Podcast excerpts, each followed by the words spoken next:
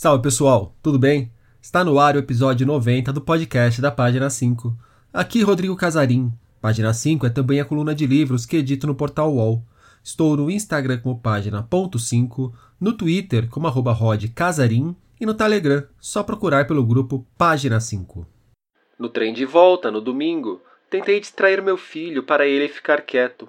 Os viajantes de primeira classe não gostam de barulho nem de criança agitada. De repente, pensei estupefata. Agora sou mesmo uma burguesa. E tarde demais. Depois, ao longo do verão, enquanto esperava meu primeiro cargo de professora, pensei: um dia terei que explicar todas essas coisas. Ou seja, terei que escrever sobre meu pai, sobre a vida dele e sobre essa distância entre nós dois que teve início em minha adolescência. Uma distância de classe, mas bastante singular, que não pode ser nomeada, como um amor que se quebrou. Publicado originalmente em 1983, em um lugar a francesa Annie Ernaux, após deixar o vilarejo onde cresceu, entrar na universidade e se tornar professora, reconstrói a relação com o próprio pai. É uma relação que se torna conturbada, distanciada pelas diferenças culturais de mundos tão distantes em que pai e filha estão inseridos. Ao publicar O Lugar, Eni Ernaux abriu uma nova fase em sua produção literária. A partir desse livro, se transformou num dos grandes nomes da chamada autoficção. Diferente de tantos, a autoficção de Eni não é centrada no próprio umbigo. A autora parte das vivências, isso sim, para retratar em diferentes escalas os conflitos, turbulências e transformações sociais da França. Só para dar mais um exemplo, ainda falando de O Lugar, aqui a linguagem aparece como um demarcador social fundamental para que as relações sejam ou não estabelecidas. Quando estava na frente de pessoas que ele considerava importantes, ficava acanhado e tímido, Nunca perguntava nada. Em suma, comportava-se com inteligência, que consistia em perceber nossa inferioridade e combatê-la, encontrando meios de escondê-la o melhor que podia. Ficou uma tarde inteira nos perguntando o que a diretora quisera dizer com: para representar este papel, sua filha terá de usar um traje esporte fino. Vergonha por ignorar aquilo que necessariamente nós saberíamos se não fôssemos quem nós éramos, ou seja, inferiores. O lugar já tinha saído no Brasil pela Três Estrelas e agora retorna às nossas livrarias pela novata Fósforo, que herdou o catálogo da antiga editora. Pela Fósforo também já saiu Os Anos, que traz um grande panorama da história da França a partir da metade do século XX. Foi com Rita Matar, uma das editoras da Fósforo, que conversei sobre Eni Ernaux, um dos maiores nomes da literatura francesa na atualidade e autora que influenciou gente admirada pelos brasileiros, como Edouard Louis, autor de O Fim de Edi e História da Violência. Rita Matar, obrigado pela presença aqui no podcast da página 5. Rita, Annie Ernaux, por que devemos conhecer essa grande escritora francesa, super badalada na França e que me parece não ser tão conhecida aqui no Brasil, ou tão conhecida aqui no Brasil ainda. É, oi, Rodrigo, obrigadíssima pelo convite, ainda mais para falar de Annie Ernaux, que é sempre um prazer. É, acho que quem já está lendo, né, agora que o primeiro livro que a gente trouxe da Fósforo foi lançado em maio e na sequência em junho a gente publicou, o primeiro era o Lugar, agora em junho a gente publicou Os Anos. Eu acho que quem já está lendo ou já leu já entendeu porque que é, eu tenho martelado tanto nessa tecla e tal, é, porque de fato é uma autora muito diferente, então eu acho que só por isso, se não fosse todo o resto, eu acho que só pelo fato de ela fazer uma coisa tão diferente do que a gente está acostumado a ler, já vale para quem está atrás de novidades, porque especificamente o lugar quando foi publicado em 83 foi muito inovador para a época e os anos que é publicado no começo dos anos 2000 também, é, e é muito impressionante. Eu, pelo menos, comecei a leitura dela pelos anos, fiquei muito espantada. É, o meu pensamento era um pouco assim: como é que alguém me inventa uma coisa dessa a essa altura do campeonato, sabe? É, alguém que está falando da própria vida, está falando da história da França moderna, nesse mesmo período da vida dela, são 60 anos, em menos de 300 páginas, de uma maneira super nova, porque é uma autobiografia sem a primeira pessoa, em nenhum momento ela fala eu e ao mesmo tempo ela faz essa autobiografia coletiva, fala de 60 anos da história da França. É, é, muito diferente. Então, quem gosta também de conhecer outros tipos de literatura não vai se não vai se decepcionar, sem dúvida nenhuma. E aí depois tem mil outros motivos que a gente vai falando por aqui. É, a Eni ela é colocada como um dos grandes nomes da, da autoficção, da famosa autoficção, da tão comentada autoficção. Ela não não é a primeira pessoa a criar uma autoficção, é difícil estabelecer onde começa isso, mas me parece, eu só li o lugar, eu não li os anos ainda. Me pareceu que um ponto diferente de outros trabalhos de autoficção que a gente costuma ver por aí é aquela parte dela, mas para falar menos dela e mais do que está no entorno dela e do entorno imediato no, na questão do lugar e de um entorno muito mais amplo mesmo no imediato, já trazendo a questão social ali daquela pequena cidade, daquele ambiente rural que ela vai retratar a partir da maneira como ela interpreta e da maneira como ela lê o pai dela, né? E aí depois, nos anos, levando para a França de uma forma mais ampla. Ainda que no lugar também já tenha muito do conflito que há entre uma, uma França mais metropolitana, uma França mais das grandes cidades e a, e a França do, dos vilarejos, principalmente.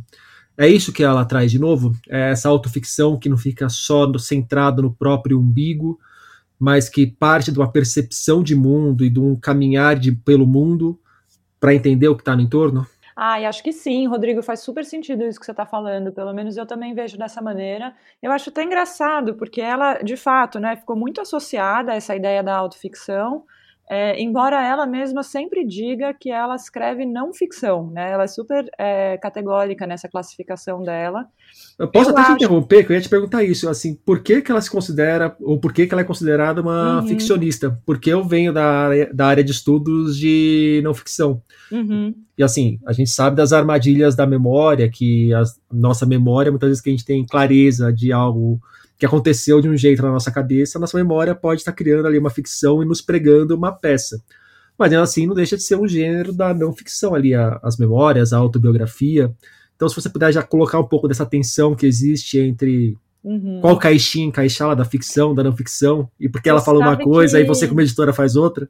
É, pois é, é, o trabalho dela como. Na verdade, o meu trabalho com a Eni começou antes da Fósforo, quando eu trabalhava numa outra editora que fechou, que é a Três Estrelas eu publiquei os anos e, e, tinha planos de publicar mais coisas, aí a editora fechou e aí a Fósforo nasceu e tal, então a gente promoveu essa migração do projeto, a gente inclusive manteve a identidade, né, o projeto gráfico inicial, porque era realmente um projeto que estava no meio do caminho, a gente simplesmente enfim, é, mudou de uma editora para outra. Mas o que é engraçado é que na Três Estrelas, que era onde eu trabalhava, é, e tinha uma especificidade do catálogo que era só títulos de não ficção. E aí, por muito tempo, eu queria publicar a Nierno e eu não tinha a segurança. Eu falava, ai, mas que pena, porque o que ela faz é um negócio tão híbrido e tal. E aí, é, depois eu fui um pouco mais a fundo lendo entrevistas dela e outras coisas que não só os livros. E ela própria fala isso com muita clareza, assim, eu só faço não ficção, tudo que eu falo ali é verdade. É claro que ela provavelmente não está reivindicando que a memória dela seja perfeita, nem nada disso, mas eu acho que o que ela está falando é uma coisa que ela discute mais é, diretamente no lugar, que é justamente o primeiro livro que ela é, traz essa, essa discussão e meio que rompe com o trabalho ficcional, puramente ficcional que ela vinha fazendo antes, porque como ela está falando do pai dela no lugar, ela fala eu não posso falar sobre uma vida que foi regida pela necessidade por um ponto de vista da ficção. Eu não posso engrandecer isso com, enfim, qualquer forma de poesia ou qualquer forma mais emocionante e tal. Por isso que ela procura essa escrita completamente seca, né? Ela está falando de coisas que são muito emocionantes mesmo. É, mas com uma concisão na linguagem que eu acho que também faz com que o livro seja muito na medida, porque um pouco mais eu acho que ela também ia errar a mão. Então, e ela tem muita consciência disso, ela fala disso no livro. Mas eu acho que tem muito a ver com isso do ponto de vista dela, assim como tudo que ela faz, eu acho, o projeto literário dela como um todo, eu acho que tem muito a ver com essa origem e a questão de classe. Eu acho que ela não vê é, o trabalho dela como um trabalho ficcional em cima das origens de classe e pertencimento dela e tal. E acho que isso é muito constitutivo do projeto da Annie, mais do que qualquer outra coisa. Agora, o curioso é isso, né? Que depois ela deixou um. Depois ela deixou um, digamos, ela fez uma escola, não sei, de pessoas que também gostam desse tema, que gostam da própria obra da Annie na França mesmo, e que aí sim talvez possam ser considerados mais ficcionais. Eu estou pensando no Edouard Louis, que fez o Fim de Edith, e recentemente mais um livro cujo nome agora eu esqueci. Mas é, que aí sim ele ele ele vai mais para essa parte da ficção consigo envolvido com a própria né, ficção autobiográfica ou autoficção qualquer coisa assim. Ela própria não fala dessa maneira e acho que para ela é importante dizer que ela não fala porque ela tem esse partido tomado de que ela não quer ficcionalizar nada que tenha a ver com a vida do pai as dificuldades que foram vividas e nem nada disso. Então para ela acho que era muito importante pelo menos lá atrás naquele momento que a coisa fosse muito é, enfim, é uma não ficção muito cristalina, qualquer coisa assim. Agora, dito tudo isso, a minha sensação também é que há uma confusão a respeito dela, que eu acho até uma confusão um pouco curiosa, porque muita gente. É, então, quando eu publiquei na, na, Três Estrelas, um pouco nesse. Eu dei uma contrabandeada para dentro do catálogo, dizendo, ah, é não ficção, ela mesma falou. Mas muita gente falou, nossa, você publicou a, a Nirno, mas ela não é, mas você não fazia só não ficção, como é que é isso e tal? Porque tem uma maneira de ler ela que é quase inevitável, que é como se fosse ficção. Esse que é o lance. Então, assim. Não ficção, ficção, autoficção, eu acho que são categorias que a gente usa e os escritores, na verdade, os bons escritores desafiam qualquer uma dessas categorias, mas eu acho que no fundo o que a gente está querendo dizer é que é literário, mais do que ficcional ou não, né? Se for uma não ficção, é uma não ficção super literária, isso com certeza, porque ela tem uma preocupação com a forma, ela tem uma preocupação com o estilo, e ela assume a subjetividade do que ela está falando. Então ela não está fazendo aquela reportagem objetiva, não tem nenhuma pretensão disso, pelo contrário. Tem até um trecho. É, Rodrigo, vou ler aqui, posso? Claro é, porque tem a ver com isso que você falou da memória. E, tá, cara... deixa eu fazer uma pergunta antes, então, que eu fiquei com dúvida. Mas no final, na Três Estrelas, na ficha catalográfica, saiu como ficção ou como não ficção? Nossa, boa pergunta. E eu não tô com a edição da Três Estrelas aqui. Depois eu te conto, prometo, porque eu não sei, mas deve ter saído como não ficção. não sei. Você vai ler um trecho dos anos, certo? É um trecho dos anos que eu separei para pôr na orelha, justamente, porque é, fala sobre essa questão da memória. para mostrar como ela já se desobrigou de ser super. Apesar dela falar que ela só faz não ficção, ela se desobrigou dessa necessidade de, enfim, um rigor dos fatos e tal. Ela fala o seguinte. Assim como o desejo sexual, a memória nunca se interrompe. Ela equipara mortos e vivos, pessoas reais e imaginárias, sonho e história. E acho que é um pouco isso que ela faz no livro, né? Porque ela já. Isso ela fala nas páginas iniciais, porque ela tá assumindo, ó, oh, vou fazer um negócio aqui que vai misturar mesmo as minhas memórias, talvez de 7 anos com 13, com 20, elas se fundem, tem um pouco essa, essa dinâmica do sonho também, né? Essas fusões, o desejo sexual, que ela é muito sagaz em associar essas coisas. É, e mesmo assim ela está fazendo não ficção, porque de alguma maneira são coisas, experiências vividas por ela, mesmo que atravessadas por toda essa subjetividade que ela, enfim, abraça, em vez de em vez de tentar deixar de fora como a não ficção mais clássica faz, né? Por isso que é tão difícil categorizar ela, eu acho. O, você falou da subjetividade e no lugar me chamou muito a questão de como ela tem o conflito ali de gerações, claro. Fica muito claro na hora que ela fala do avô dela, de como o pai dela já era diferente do avô, e de como ela, por, pela questão da educação, da educação formal, já vai ser muito diferente do pai, e a linguagem estabelecendo um ponto de ruptura gigantesco, praticamente uma cisão involuntária entre ela e a família. Mas daqui a pouco a gente fala da linguagem. Mas me chama muito a, a atenção de como ela vai trabalhando essas subjetividades diferentes que existem entre a, a pessoa do campo e a pessoa da cidade, entre quem realiza um trabalho primordialmente braçal e quem realiza um trabalho intelectual, entre o sofisticado e o rústico, e aqui eu coloco o sofisticado bem entre aspas, que eu não quero criar uma hierarquização entre o que é sofisticado e, e o que é rústico, mas eu acho que são palavras que quem estiver nos ouvindo e não tiver lido o livro vai conseguir criar uma imagem da contraposição que a gente encontra ali no lugar. É, isso aí se aplica em outras obras dela também. A gente vai vendo esses conflitos tanto depois nos anos quanto em outros livros que eventualmente ela trace essa linha também que ela, pela qual ela ficou tão marcada. Sim, acho que sim. É, de cara, eu acho que esse é um grande tema da vida dela, assim, da obra dela. Então a gente encontra pontuado em vários lugares. É, ela tem um livro muito bonito também. A gente tem planos de publicar mais obras dela, né? Já tem duas assim contratadas, mas a vontade é de fazer tudo. É, ela tem um livro. Pode falar, você ia me perguntar. Eu ia perguntar. É, é, que eu não gosto de fazer uma pergunta e depois já colocar outra em cima, que aí às vezes a, gente acaba esquecendo da anterior, mas são qual, qual, é o tamanho da obra dela a partir do lugar e com essa linha de estilo? Porque até o lugar ela tinha um, uma hum. característica descrita e o lugar meio que funda dentro da obra dela isso que irá consagrá-la, né? É, você não precisa me dar um número exato, mas a gente está é, falando de 5 livros, 50 mais, livros, mais. 500 livros. eu, eu não tenho o número preciso, mas eu sei, assim, de cabeça, eu tô pensando em mais uns 4 ou 5 que eu já li, sabe? Certamente tem mais, eu não li a obra dela inteira ainda.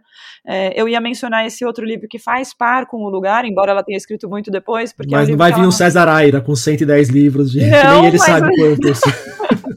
Não, não é assim também. É, os livros, e ela tem essa característica que a grande maioria dos livros dela são é, é curta, né? Então, ó, o lugar tem 72 páginas na nossa edição. É, e tem mais alguns que são assim curtinhos. Os anos tem 224, 224. É, mas eu acho que é o maior, talvez, viu? Os outros são sempre curtos e ela vai, na, ela, enfim, faz uma fatia de algum acontecimento assim da vida dela. Então tem esse que faz par com o lugar, que é sobre a mãe. E aí volta muita coisa, aliás, muitas coisas coincidem, né? Porque é um casal, é, mas tem um específico no qual ela fala muito disso que você estava comentando sobre essa oposição, né?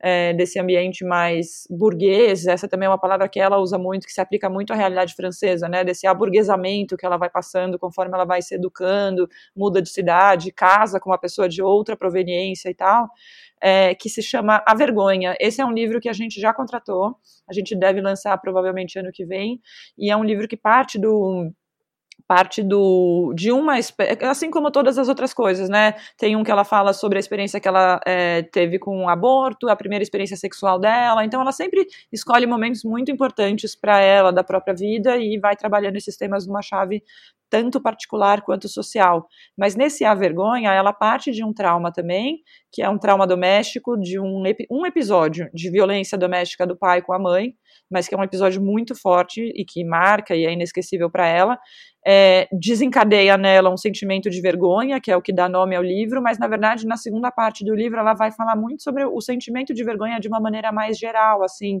é, a vergonha de vir de uma cidade pequena, a vergonha de não dominar os códigos de uma outra classe social, é, então é, é, ecoa muito tudo do tudo que ela começa a pincelar ali no lugar, sabe? Que ela já fala bem, mas no, na, a vergonha vem com mais força ainda esse tema. É, no lugar, um dos aspectos que mais me chamou a atenção foi a, a questão da linguagem. Eu até separei aqui uma, uma citação dela falando com relação ao pai dela. Tudo que diz respeito à linguagem é, na lembrança que tenho dele, motivo de ranço e de brigas doloridas, muito mais do que o dinheiro. E você, na hora que estava comentando sobre o estilo da Annie e aquele limite que ela consegue atingir do, do sofisticado, mas sem ter nada rebuscado, nenhum rococó, nada barroco, nada nada fora do lugar. É um estilo dela muito sóbrio. Ela também explicita isso no, no lugar na hora que ela fala da troca de correspondências com a mãe dela. Que ela fala que não podia ir muito além na, nos pensamentos, nas subjetividades que ela poderia explicitar no, num texto, para não criar essa essa ruptura no criar a, a cisão desse pacto tão frágil que passa a ser a relação dela com os pais a partir do momento, mais do que ela começa a ser educada, mas a partir do momento que ela entra na universidade, depois que ela vira, vira professora, e aí que se acentua a diferença, você falou né, da, da questão da burguesia, uma outra oposição que a gente poderia fazer, eu acho que é entre o burguês e o camponês ali no caso, o camponês operário, né? Porque é. é. bem esse lugar onde os pais estão na sociedade. É muito marcante isso mesmo no livro, né? Porque logo que ela começa a falar da infância do pai, é, uma coisa que também me chamou muita atenção é quando ela fala. Bom, primeiro que eles. É, o pai já foi educado, né? Cresceu num ambiente onde se falava o patuá, que é uma espécie de dialeto da região normanda. O avô só falava patuá. E aí ela fala isso toda vez que alguém se referia ao meu avô, a primeira informação que vinha dele era que ele não tinha aprendido a ler e escrever, como se isso fosse determinante da pessoa que ele foi. Então eu acho que já está aí, assim, o quanto isso é uma coisa importante para ela, porque claro, as pessoas comentavam, então isso é importante para todos ao redor, eu acho, mas é algo que ela guardou para si, né? Enfim. É, depois o uso do patuá, o, é, como é que ele rompe é, na, nas falas do pai e da mãe, assim, que são pessoas que estão nessa transição, né, que é, tentam falar o francês, mas que muitas vezes escapa. É, e aí tem uns momentos que eu acho muito interessantes, assim, quando o pai comenta, por exemplo, com a mãe, nossa, e o médico fulano de tal que soltou uma palavra em patuá, ou seja, alguém que tem estudo, mas que consegue, mas que usa o, o nosso dialeto, como se isso fosse, é, como se ele tivesse deixado escapar alguma coisa, porque na leitura da Annie, os pais estão sempre fazendo um esforço para esconder essas origens, né, essa humildade. E ela também, de alguma maneira, eu acho que essa é um pouco da dor que ela, que ela traz para dentro do livro e que é, faz com que esse livro também seja tão. É, como ele conversa com tanta gente, né? Ele conversa com gente daqui e agora, impressionante. E aí, nesse sentido, o tempo todo que ela está falando sobre a relação dela com os pais, é uma relação que vai tendo mais vai perdendo pontos de contato, mas ao mesmo tempo vai se buscando criar outros tipos de conexões ou a cisão nunca, nunca está completa. Você vê que o ruído é cada vez maior, mas o, continua tendo um esforço de todos os lados para que haja ainda um, uma proximidade. Mas aí, para usar o linguajar do boteco, que eu tô com saudades, porque eu continuo enfurnado em casa na quarentena. Somos dois. É, é muito marcante na hora que ela mostra como quão escroto é o marido dela, que ela fala que ele se recusa a viajar para ela, com ela para França, ou não vai com ela para França, não vai com ela para o vilarejo dos pais dela, porque o que que o marido dela, o, é, um intelectual tal, poderia aproveitar junto com aquele casal de camponeses, como poderia se divertir com alguém ali do, do campo, né? É um é, momento que eu, me chamou eu... muita atenção isso daí. Que Sim, a, ali fica claro que, olha, é, outra pessoa que está na mesma situação social que eu no momento, que é essa questão da universidade, da intelectualidade, para ele que não tem o laço afetivo, a ruptura está dada. É, eu senti uma coisa parecida, ligeiramente diferente, é, mas, mas enfim, que é, eu sinto que ela também é, foi ter com alguém de outra, digamos assim, e, outra classe. E, só para complementar, e ainda no final, na hora que ela vai embora, o pai manda uma garrafa de, não é whisky, de, não é bourbon, como chama? O destilado partir do vinho, conhaque. Pro, pro, pro genro, pro, né? Pro genro, pro escrotão. mas eu, eu, eu não sei se a, digamos, é, não tô aliviando pro cara, mas eu acho que isso daí é, tem uma, uma coisa do tecido social também, francês, mas de qualquer outro lugar. O que eu tenho a sensação é que tudo começa com o fato de que ela se vê nessa fronteira. Então ela é a pessoa que é, consegue dialogar com esse universo é, cultivado francês, universitário e tal.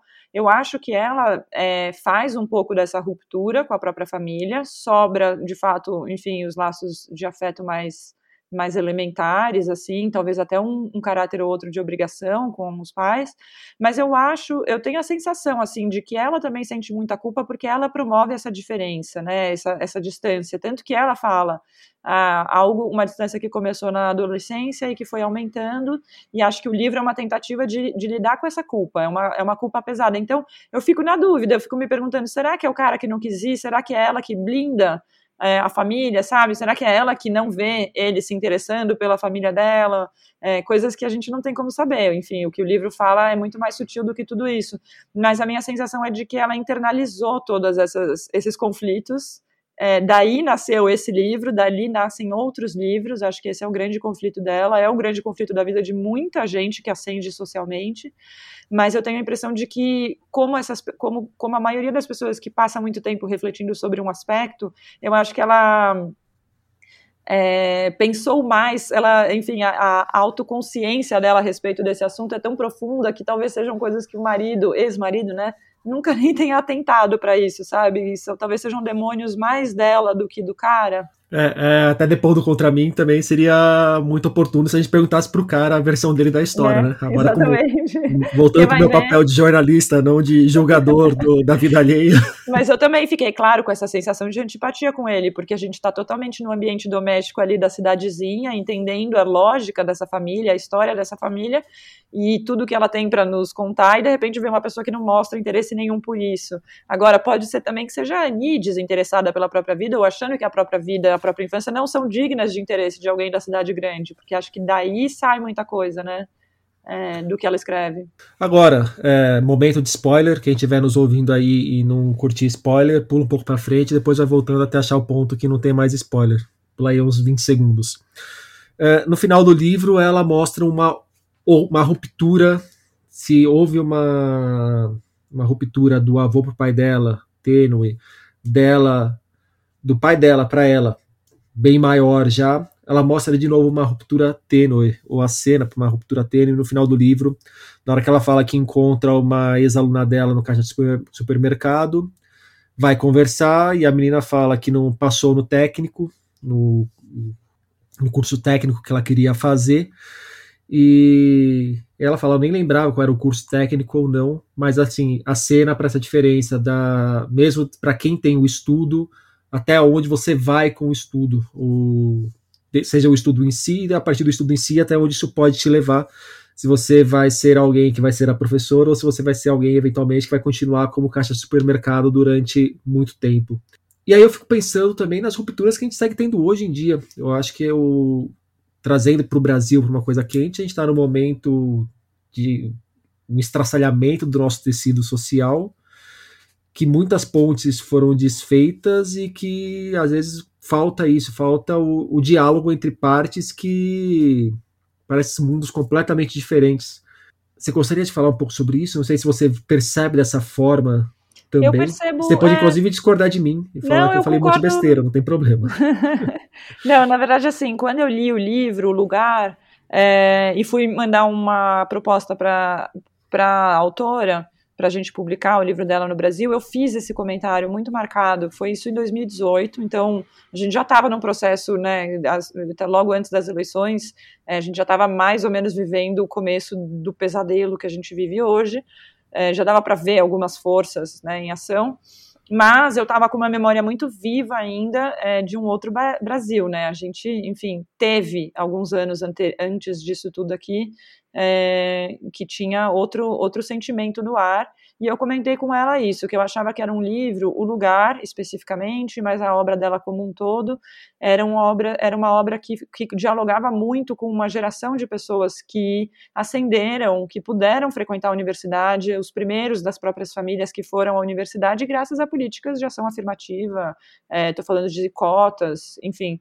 Então, é, eu sentia que era importante também a gente endereçar, é, a gente dialogar com as pessoas que iam enfrentar e estão enfrentando agora, é, independente de tudo que veio depois, simplesmente por terem frequentado a universidade, não ter esse respaldo familiar de pessoas que também já passaram por essa experiência antes, de conseguir é, dialogar com essas pessoas e é, comunicar essa dor, porque é uma dor é, que muita gente passa sofre calado, né? Enfim, esse, esse sentimento de desajuste, de não pertencer, de de repente estar numa sala de aula com pessoas sofisticadas, para usar a palavra que fica aparecendo de novo na falta de outra melhor, é, mas de não dominar os códigos sociais de uma elite intelectual, né? Que hoje em dia quem, enfim, no Brasil, quem pode frequentar a universidade é majoritariamente a elite intelectual.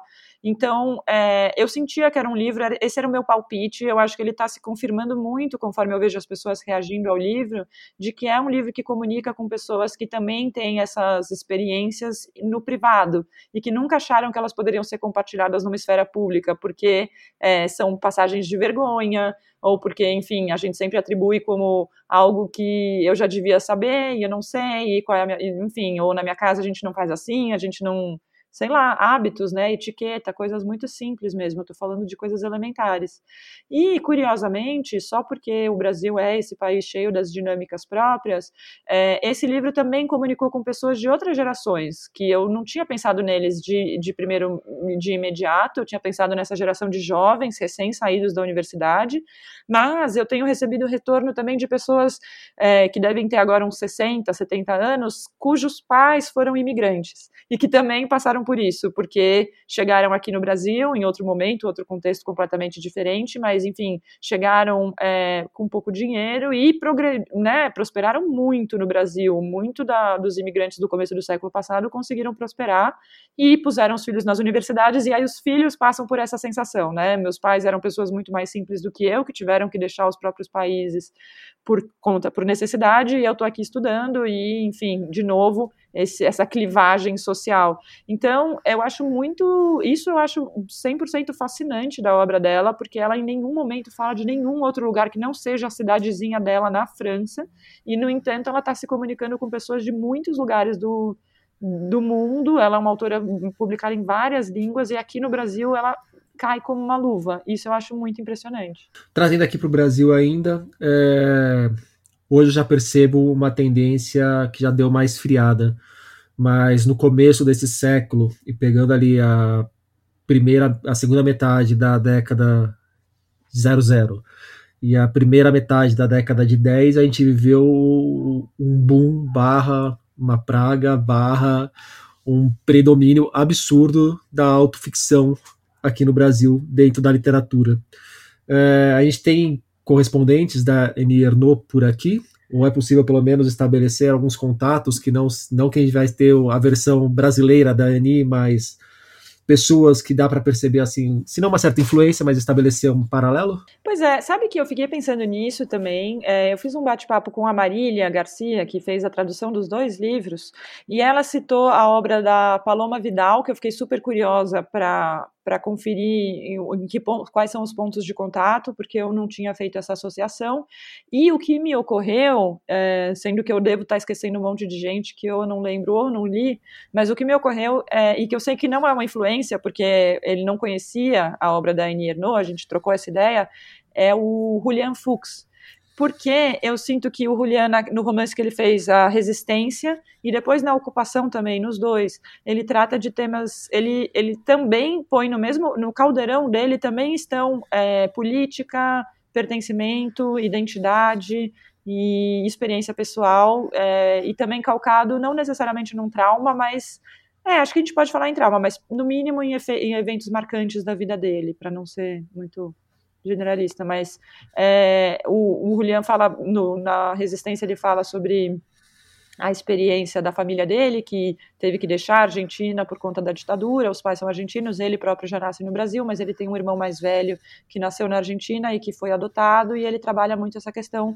dessa identidade do irmão em relação ao, rest, ao restante da família, é, muitos dos componentes se repetem, assim, mas é outra equação. E eu acho que o Julian tem outro trabalho com a linguagem também, que é bem diferente da Annie Ernaux nesse sentido, porque ela é muito mais seca, acho que ela tem uma, enfim, e ela, nesse livro, ela usa a primeira pessoa, mas nos anos é, que essa autobiografia, ela não usa a primeira pessoa, ela só fala de si na terceira do singular, como ela, ou na primeira do plural, nós.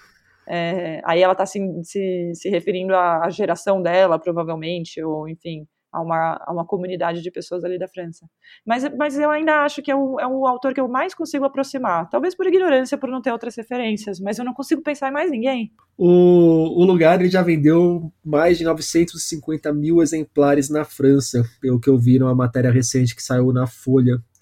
É, é um número para nós brasileiros que impacta pra caramba, para o mercado francês é um número razoável, número bom, assim, mas é número de best-seller na França mesmo, só para situar o, quem estiver nos ouvindo. É, o livro mais recente do Holyback, o Serotonina, saiu na França com tiragem inicial de 320 mil exemplares seria um autor que aqui no Brasil, um autor desse tamanho, com o tipo de texto que faz, de repente sairia com uma tiragem aí de 8 mil exemplares, sendo otimista. Então, só para situar o ouvinte nessa diferença de mercado. mas dá uma ideia já do, do, lugar que ela ocupa na literatura francesa e ela é uma autora muito premiada também na França. Qual que é o tamanho da Annie hoje na França para a literatura e para o debate público francês? Porque lá os escritores têm uma importância muito grande nisso também. Eles, eles ainda são ouvidos. Algum, ou, entre outras coisas que a gente inveja, né? Eu morro de inveja desse mercado maduro, que os números são super expressivos e tal. Então, e, e a, a importância também que se dá aos autores lá também é invejável. É, mas a Annie, ela, ela é muito grande mesmo, assim, lá na França. Eu até fico um pouco chocada com o fato de que a gente tenha tido a oportunidade de publicá-la, seja na fosse na Três Estrelas lá atrás, seja na Fósforo, que é uma editora novíssima, né? A gente, o primeiro livro que a gente lançou é justamente o Lugar. É, que ela não estivesse publicada no Brasil é uma particularidade muito é, do nosso mercado, assim. E esquisito, né? Porque a gente dá atenção para a literatura francesa. É, não agora. é uma pra... autora, sei lá, da Eslováquia. Sim, você tem razão, mas ah, é, só para é, contar o histórico da Annie no Brasil completo, nos anos 80 foi publicado um livro dela no Brasil pela editora Objetiva. Eu não conheço o contexto em que ele foi contratado nem nada, mas foi o único livro dela que saiu naquela época. Se chamava Paixão Simples e também era um livro é, bem, bem, digamos, é, chocante a palavra, na falta de outra melhor, porque ela contava, a Annie nasceu em 40. Então, nos anos 80, ela já tinha 40 e tantos anos, já era mãe, já tinha se divorciado, e ela conta de um caso de amor que ela teve com um homem mais novo. Que é uma coisa, enfim, que talvez hoje eu até li o livro é, quando eu fui escolher quais a gente ia publicar de início, e pensei, nossa, esse livro deve ter causado muito furor na época. Ainda é chocante, mas não tanto quanto foi, sabe? Por isso que não foi um dos que a gente escolheu para começar. Mas, enfim, muito é muito provoca provocador também no sentido de falar sobre a sexualidade da mulher já mais madura e divorciada com um homem mais jovem. E ela fala desse caso, é, é um caso muito que varre a cabeça dela, sabe? Ela fica monotemática, completamente obcecada pelo, pela história e muito honesta na, na descrição dessa história. Então, até quando ela está falando das coisas mais particulares, ela consegue falar de alguma maneira que tem uma sinceridade meio, meio inaugural, parece. Não sei se inaugural, a França também é, tem tantos casos desse, né? Mas chocou, de todo modo chocou na França também. Agora, é, uma coisa que a Adriana, é, que é editora da Marie Claire, que a entrevistou agora recentemente, me contou, é que a Annie contou para ela que Os Anos é a única obra dela que foi mais ou menos consensual. É, isso já no começo dos anos 2000. Todos os outros livros dela tiveram resenhas mistas. É, acho que ela já, assim, a Gallimard, que é a editora francesa, talvez uma das principais, se não a mais importante, a tem no catálogo como uma das suas principais autoras, se não a mais importante. Eles já me falaram isso algumas vezes e tal. Então, assim, ela é de fato uma gigante da literatura contemporânea francesa, isso fora sem sombra de dúvida. Mas há, talvez por esse formato híbrido, talvez por ela viver nessa zona de fronteira entre ficção e não ficção, existem, enfim, as pessoas têm julgamentos diferentes. Parece que Os Anos foi a única obra dela que realmente acachapou todo mundo e, e enfim, é, terminou de consolidar o lugar dela no panteão dos autores franceses. Até então havia gente que talvez gostasse mais ou menos do trabalho dela. Agora ela tá com 80 e poucos anos se posicionando a respeito de muitas coisas, assim. Ela fala sobre aborto, ela fez um aborto jovem, imagina, ela tem 80 anos hoje, ela fez um aborto acho que aos 16, isso é tema de um livro que a gente também vai publicar. Não virou reacionária, não, né? Envelheceu não, pelo bem. contrário. Tá.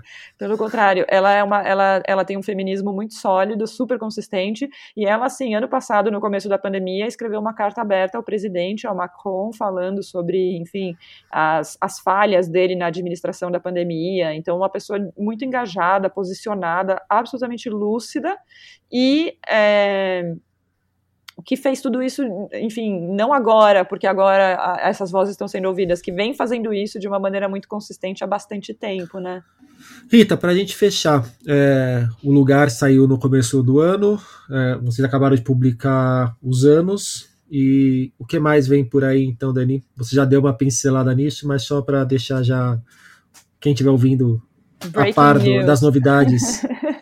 em primeira mão. A gente vai publicar para o ano que vem, a gente tem a vontade de fazer dois, possivelmente, né? Com certeza um sai, possivelmente dois. Deve, a gente deve começar com um livro que se chama O Acontecimento, que é justamente o livro no qual ela narra o aborto, o aborto que ela fez jovem, antes de se casar, esse é o acontecimento. E depois, se a gente conseguir, se couber, se tudo permitir, a gente publica também A Vergonha no segundo semestre do ano que vem, se não fica para 23, mas certamente a gente segue com a obra dela, vai ter bastante coisa ainda tem muita coisa para discutir sobre a Ernaux. Cada livro dela inaugura um, todo um leque, um universo próprio, assim. Rita Matar, muito obrigado pelo papo. Eu que agradeço. Um prazer. Recordando, o lugar de Ernaux chega aos leitores pela Fósforo, em tradução de Marília Garcia. Entre os dias 19 e 22 de agosto, a Amazon promoverá a sua sétima Book Friday, ação que oferecerá milhares de livros com até 70% de desconto. Para a edição deste ano, haverá uma loja dedicada a pequenas editoras e autores independentes.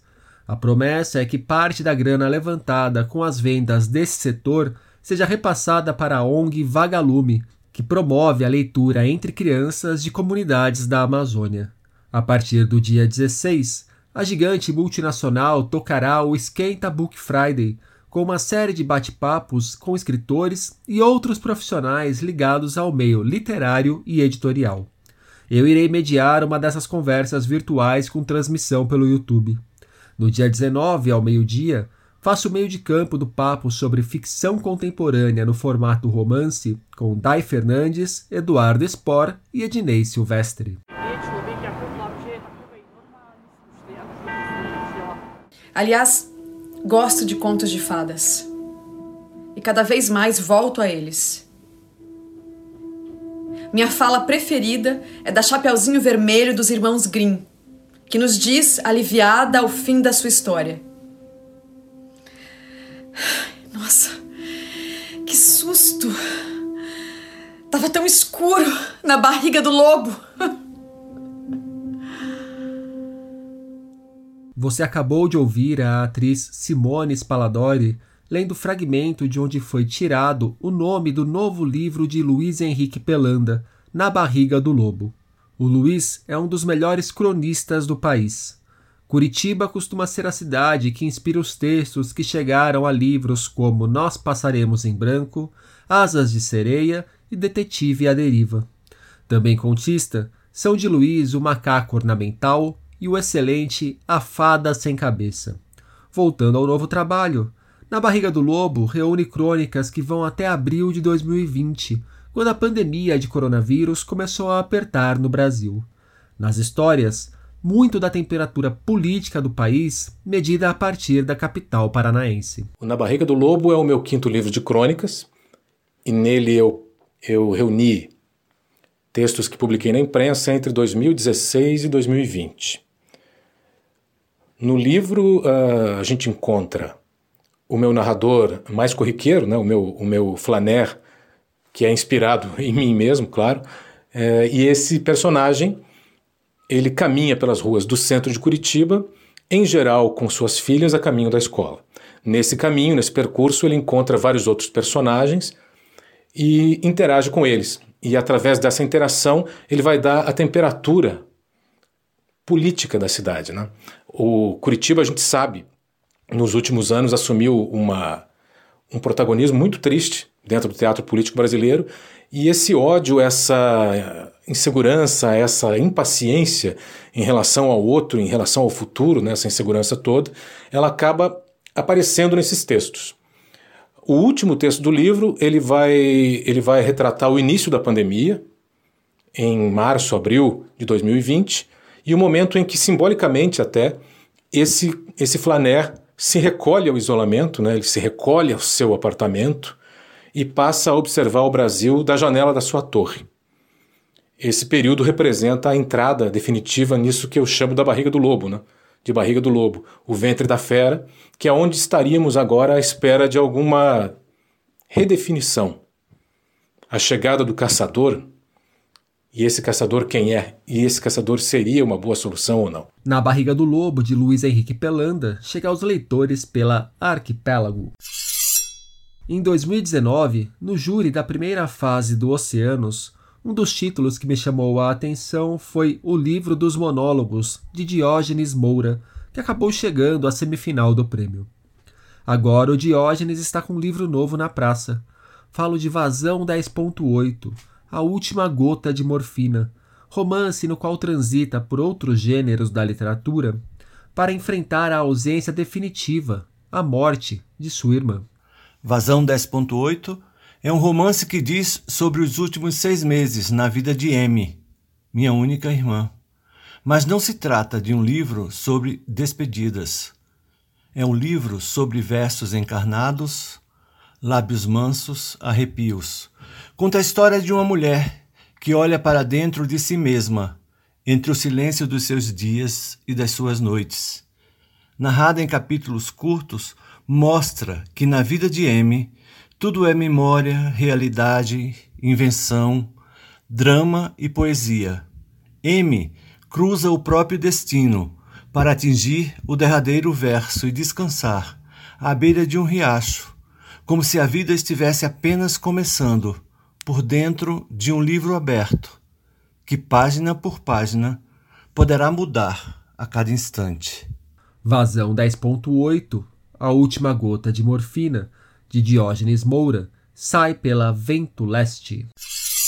Panorama muito geral da ficção narrativa moçambicana contemporânea Ficção científica brasileira contemporânea, uma leitura sobre Braulio Tavares e Lady Sibila, Travessias imaginárias, literatura de língua portuguesa em nova perspectiva, a escrita ficcional cabo-verdiana contemporânea. Esses são três dos dez ensaios que compõem Travessias Imaginárias, Literaturas de Língua Portuguesa em Nova Perspectiva, volume organizado por Mirna Queiroz.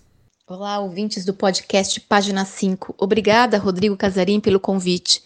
Eu sou Mirna Queiroz, diretora da revista Pessoa de Literatura, sediada em São Paulo, e da Associação Cultural Mombac, de Lisboa. Como alguns já sabem, a revista Pessoa tenta há 11 anos fazer a ponte entre as literaturas de língua portuguesa.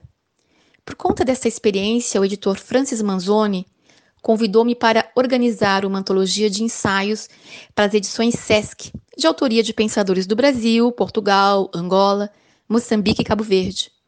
Nasceu assim o livro Travessias Imaginárias Literaturas de Língua Portuguesa em Nova Perspectiva.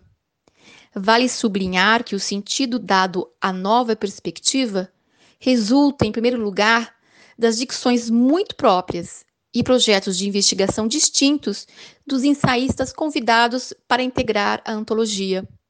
Como resultado, vemos mobilizadas obras de escritores de diferentes gerações e diferentes paisagens literárias que não deixam, num nível ou outro, de dialogar entre si. Alguns deles são muito conhecidos dos leitores brasileiros, como o angolano José Eduardo Agualusa, a portuguesa Djamília Pereira de Almeida e a brasileira Ângela Lago.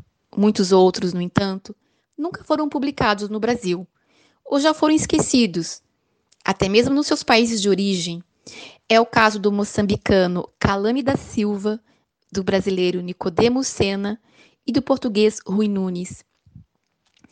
Os ensaios estabelecem relações instigantes com muitas noções do campo literário. Aqui nada está dado, nenhuma palavra será definitiva, como diz o autor português Helder Cancela. Afinal, as literaturas estão em trânsito, em construção, como tudo no campo da invenção. Travessias imaginárias, acredito eu, nos ajuda a reconhecer diferentes possibilidades de compreensão no campo da literatura ao discutir estratégias estéticas, objetivos éticos e de prática sociocultural, numa perspectiva transnacional e transdisciplinar. Incrementa o nosso repertório de referências literárias e culturais. Espero que alargue a nossa visão das pluralidades que são a marca da produção literária contemporânea de língua portuguesa. Pode atrair o interesse de estudiosos, mas também de leitores curiosos. A quem se aventurar por essa travessia, fica aqui o meu desejo de uma boa leitura. Travessias Imaginárias, Literaturas de Língua Portuguesa em Nova Perspectiva, organizado por Mirna Queiroz, chega aos leitores pela Edições Sesc. E por hoje é isso aí, pessoal. Indique o podcast pros amigos e pros inimigos. Um abraço, um beijo, um aperto de mão e até a semana que vem.